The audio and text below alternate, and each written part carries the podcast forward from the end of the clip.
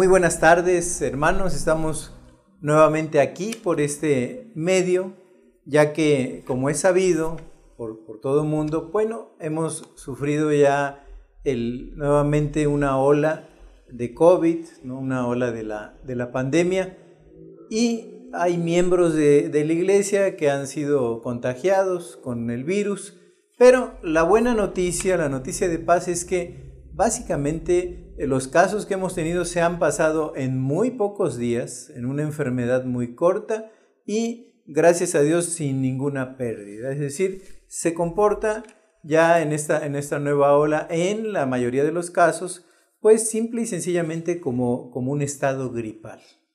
Y un estado gripal no grave, no profundo. Estamos haciendo eh, votos, hemos orado al Señor para que esto pase pronto y nuevamente podamos estar reunidos en, comunión, podamos estar reunidos presencialmente. Esta iglesia bíblica es Jesús. Bueno, hermanos, después de lo que ha sido iglesia querida, las fiestas de diciembre, con todo lo familiar que traen, ¿no? el recuerdo glorioso de aquella nochecita en, en Belén de, de Judá, una pequeña entre las tribus de Judá, y que anunció el glorioso nacimiento del Señor Jesucristo, bueno, nos vimos impelidos a tratar temas acerca de ese nacimiento y la gloria que trajo, ¿verdad?, para, para Dios y la esperanza para esta humanidad de que ese Dios, ese Mesías, ese Redentor, se hizo hombre. Es tiempo de volver, pues, a nuestros héroes de la galería de la fe, de volver a observar Hebreos 11, y en ese sentido también hacer nuevamente la invitación de regresar a esa galería, observar los cuadros que el Espíritu Santo nos, ha estado eh, con ese pincel divino pintando para que nosotros los podamos observar. Pero quiero hacer una, una acotación, quiero hacer, eh, yo diría, un marcaje especial sobre el hecho de que dejemos de mirar en ese sentido a, los héroes de esta fe en esa galería como algo inalcanzable para nosotros. No es mi deseo y creo que no es el deseo de Dios hacerlo así, sino que nosotros como hijos de Dios, contando con la misma fuerza de ese Espíritu Santo que movió a estos hombres de Dios, contando con esa fuerza, pudiéramos también escribir con la ayuda de Dios nuestra propia historia de fe delante de la presencia del Señor. Así es que es con esta esperanza que nosotros contamos estas historias y estas aventuras de fe de las cuales hemos estado platicando son una realidad para nosotros también como hijos de Dios. Así es que con este pensamiento vamos a, retornar a Hebreos capítulo 11 versículos 17 al 19 y el tema de nuestra predicación en este día es fe y prueba. Fe y prueba. Y dice Hebreos 11, 17 al 19. Por la fe Abraham, cuando fue probado, ofreció a Isaac, y el que había recibido las promesas ofrecía su unigénito, habiéndosele dicho, en Isaac te será llamada descendencia, pensando que Dios es poderoso para levantar aún de entre los muertos, de donde, en sentido figurado, también le volvió a recibir. Padre, en esta hora te rogamos que veamos ese ejemplo y esa obediencia de Abraham como algo digno de ser imitado. Al ofrecer a Isaac, a su único hijo, y al haberte ofrecido a ese hijo de esa manera, Señor, con esa, con esa fe, y al haber pasado la prueba es motivo de inspiración para nuestras vidas. Ayúdanos a analizar con tu Santo Espíritu, Señor, esta, esta lección, esta lectura, pero, Señor, también logra de manera misericordiosa que podamos traer esta lección cerquita de nuestro ser para nosotros también ser imitadores de esa fe que diste a los antiguos y que también hoy nos provees para nosotros. Ayuda a nuestro entendimiento y a nuestro corazón para comprender lo que nos quieres decir y una vez comprendido, ponerlo, Señor, por obra. Te lo pedimos en el nombre de Jesús. Amén. Bien, pues vemos en el versículo 17 lo que dice, por la fe Abraham, cuando fue probado, ofreció a Isaac. Y dice el que había recibido. Cuando fue probado, ofreció a Isaac y el que había recibido las promesas, ofrecía a su unigénito. Recibido y ofrecía. Y la primera pregunta que tenemos que hacernos es, ¿qué había recibido Abraham? ¿De qué había sido el receptor? ¿no? Bueno, nos tenemos que remontar a el libro del Génesis, el libro que habla de nuestros orígenes, y en su capítulo 12, versículos 2 y 3, dice así, y haré de ti una nación grande, y te bendeciré, y engrandeceré tu nombre y serás bendición. Bendeciré a los que te bendijeren y a los que te maldijeren maldeciré, y serán benditas en ti todas las familias de la tierra. Fíjense esta profecía mesiánica, serán benditas en ti todas las familias de la tierra. Entonces, como de una familia, la familia de Abraham, este héroe de la fe que analizamos hoy, venía la promesa de que a partir de esa familia vendría un Mesías, un redentor, y en ese redentor que vendría de esa familia y de esa promesa serían benditas todas las familias de la tierra, ¿no? serían benditas todas las naciones de la tierra en esa bendición y en esa promesa que se le había dado a Abraham. Entonces, ¿qué había recibido Abraham? La promesa. Y la promesa se enlaza también, siguiendo el hilo de la historia de Abraham, con la promesa de un hijo que vendría ya en una edad avanzada para él. Y ahí lo vemos en Génesis capítulo 15, versículos 3 y 4. Dijo también Abraham, mira que no me has dado prole, y aquí que será mi heredero un esclavo nacido en mi casa. Se refería desde luego a Eliezer el Damasceno. Luego vino a él palabra de Jehová diciendo, no te heredará este, sino un hijo tuyo será el que te heredará. Aquí tenemos y observamos un principio que dimana de toda la escritura. Dios es un Dios dador. Dio la promesa y luego en la vejez da un hijo. Entonces tenemos un principio que dimana de toda la escritura. Dios es un Dios dador. Entonces vemos a Dios dando la promesa a Abraham, Luego Dios dando a Abraham un hijo en la vejez, haciendo a la vez a este hijo como el hijo de la promesa. Es decir, él iba a cumplir lo que le había ofrecido a Abraham dentro de esta promesa, lo iba a cumplir a través de su descendencia. ¿no? Por eso dice eh, Santiago 1.17, toda buena dádiva y todo don perfecto desciende de lo alto, del Padre de las Luces, en el cual no hay mudanza ni sombra de variación. O sea, todo don viene de Él, ¿no? Él da los dones, Él da la dádiva, Él da el regalo, y todo don perfecto, toda buena dádiva viene porque Él la da. Como Juan 3:16, porque de tal manera amó Dios al mundo que ha dado. Entonces estamos aquí en la presencia de un Dios dador, ¿no? Y bueno, viendo esto, la inmensa mayoría de los cristianos perciben a un Dios en cuya esencia y en cuya mano está el dar. Y por eso mismo muchas de nuestras oraciones tienen que ver con el pedir cosas, es decir, cosas a un Dios que se complace en dar. Pero, ¿qué sucede y esa es la pregunta que tenemos que hacernos en el día de hoy al ver bajo el título de la lección Fe y prueba. ¿Qué sucede cuando el Dios que se complace en dar te pide algo? Como fue el caso de Abraham, ¿no? Por esta circunstancia allí leímos en Hebreos 11:17, por eso Abraham cuando fue probado ofreció a Isaac, dice más adelante. Fue probado, ofreció a Isaac.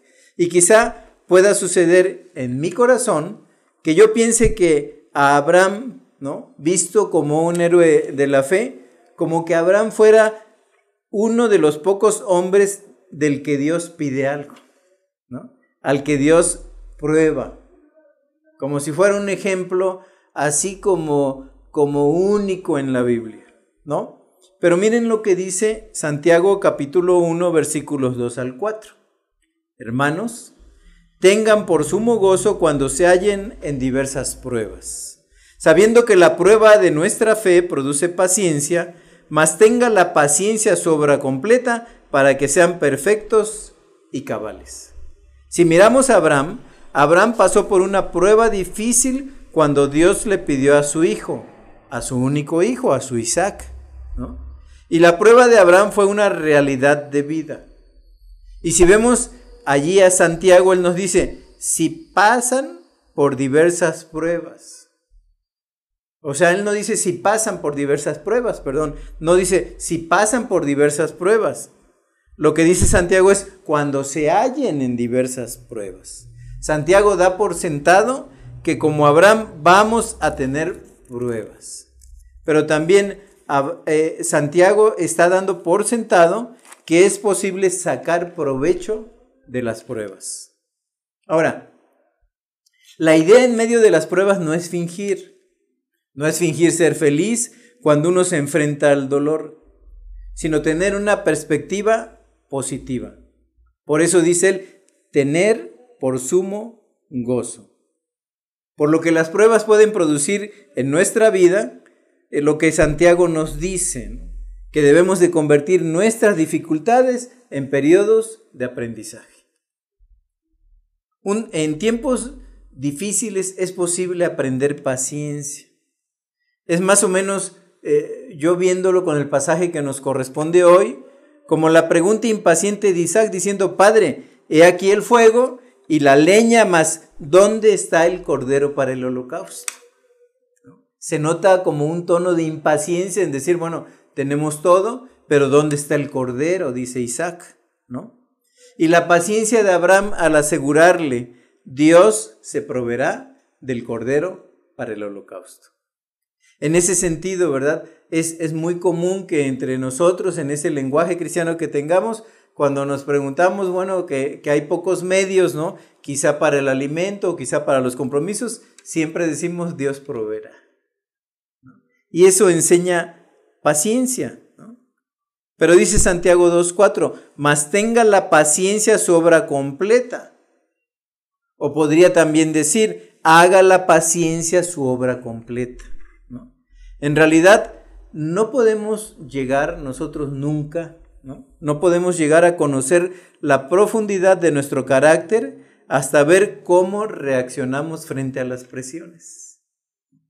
Es muy difícil, es, o yo diría es muy fácil, sentido contrario, ser amable cuando todas las cosas andan bien. Eso es muy sencillo. Pero, ¿seguiremos siendo amables cuando Dios nos pruebe? Cuando Dios nos pida algo que nos cueste trabajo darle? Como dice Santiago 2.4, para que sean perfectos y cabales. Tenga la fe, su obra completa, para que seáis perfectos y cabales. Dios quiere que seamos perfectos. Dios no quiere librarnos del dolor a toda costa. En lugar de quejarnos en medio de la prueba, deberíamos de ver en ellas oportunidades de crecer. Debemos aprender a dar gracias a Dios por habernos prometido estar con nosotros en nuestros periodos de prueba. Deberíamos aprender eso. Por proveerse del Cordero, según la Escritura, para el holocausto. Está bien pedirle a Dios, querida iglesia, que nos ayude a mover o a resolver nuestras pruebas, nuestros problemas, o en su caso, que nos dé la fortaleza para soportar las pruebas. Eso está bien. Eso no tiene nada de malo, no tiene nada de contrario. Pero luego, queridos hermanos, seamos pacientes. Y nosotros vemos a Abraham. Abraham recorrió cerca de 80 kilómetros hasta el monte Moria. Soportó la prueba. ¿no? No, no sabemos hasta dónde se iba preguntando en su corazón, pero ¿cómo Dios me pudo haber pedido esto? ¿no? A mi único hijo, él es un hijo que viene con la promesa y si yo lo sacrifico, ¿podrá Dios volver a sus promesas, volver a levantar una nación y volver a hacer que en, en, mi, en mi simiente, ¿verdad? En esa familia que Dios me ha prometido dar, sean benditas todas las familias de la tierra. Quizá podríamos pensar que él llevaba en la mente esto, pero la escritura no nos dice nada al respecto, sino que él vino y cumplió con lo que Dios le había solicitado, con lo que Dios le había pedido. Y lo vemos recorriendo cerca de 80 kilómetros hasta el monte Moriah para sacrificar a Isaac. Llama la atención que es el mismo monte donde el Señor de la Gloria, Jesucristo, mismo fue sacrificado siglos después para dar su vida en rescate por muchos. Ese mismo monte donde estuvo Abraham con su hijo. Pero Dios eh, proveyó el cordero y de la misma manera allí en el monte Moria, en el monte Calvario, Dios proveyó un cordero para el holocausto, a nuestro Señor Jesucristo. Miren queridos hermanos, Dios no dejó solo a Abraham. Y Dios en medio de las pruebas no nos dejará solos con nuestros problemas. Permanecerá cerca de nosotros tal como permaneció cerca de Abraham. Y aún más, queridos hermanos, porque es un Dios bueno, es un Dios santo y es un Dios misericordioso. Dios, en medio de la prueba, nos va a ayudar a crecer. Y así como Abraham obedeció a Dios con obediencia inmediata, cuando Dios da una orden no es cuestión de cuestionarnos. Pudiera haber cuestionamientos en nuestro corazón, pero no podemos cuestionarlo a Él. Porque dirá eh, eh, la vasija, ¿verdad? Dirá el barro al alfarero, oye, tus, tus manos no, no tienen obra, ¿no? ¿Para dónde me estás dirigiendo? No, de ninguna manera. Cuando el alfarero hace la obra, uno como vasija no queda más que esperar que sus manos se muevan para realizar lo que en su propósito había sido necesario hacer con nuestras vidas. Entonces, en este sentido, así como Abraham obedeció a Dios con obediencia inmediata, nosotros en las pruebas debemos obedecer a Dios en todo. Dios recibió gloria de Abraham al obedecerle de esa manera. Así nosotros debemos darle la gloria que Él se merece al obedecerle en las distintas pruebas que enfrentemos. La fe de Abraham en el Dios que había llegado a conocer y amar colocaron a Abraham como uno de los hombres de la galería de la fe. Ahí lo vemos en Hebreos 11. Y esa historia de Abraham e Isaac en el Antiguo Testamento es la base de la enseñanza de la expiación en el Nuevo Testamento. La ofrenda sacrificial del Señor Jesús en la cruz por el pecado de la humanidad está ahí perfectamente ilustrada. Jesús muchos siglos después dijo en el Evangelio según San Juan, capítulo 8, verso 56, Abraham su padre se gozó de que había de ver mi día y lo vio y se gozó. Y gracias, queridos hermanos, gracias, queridas hermanas, damos a Dios de que con Cristo el Padre se proveyó del Cordero para el holocausto. Porque Él es, ¿se acuerdan cuando lo vio venir Juan? El Cordero de Dios que quita los pecados del mundo.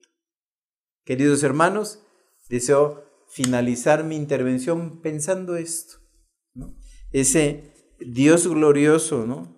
que habla de nuestra fe y nuestra prueba. Dios gusta de probarnos, queridos hermanos. ¿Por qué? Para aumentar nuestra fe. Y en ese sentido es posible que en medio de las pruebas nosotros podamos tener con su ayuda misericordiosa crecimiento.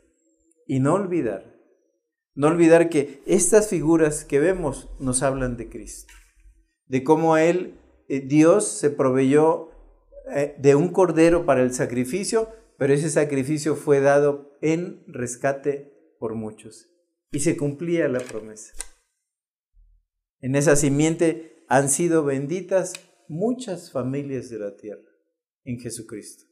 Que el Señor nos ayude a soportar la prueba, que el Señor nos ayude como este héroe de la fe, Abraham, al ofrecer y no negar a su único hijo, a Dios, nos ayude a tener esa esperanza y esa convicción firme de que comportándonos en medio de la prueba, Dios nos dará el premio de esa prueba y nos hará crecer en fe, en gracia, ¿verdad? Y en comunión con Él. Queridos hermanos, que el Señor les bendiga y deseo despedirme con una oración.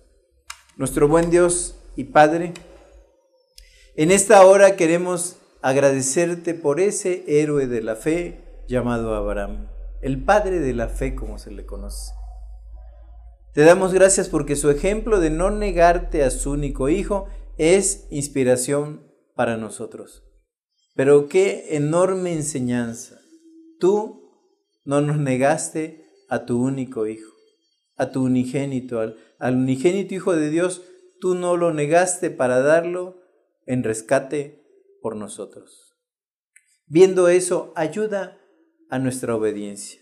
Ayuda a que en medio de las pruebas pensemos que tenemos un Dios que tiene el mejor plan para nosotros. Cuando tu plan se manifiesta, es lo mejor para nosotros.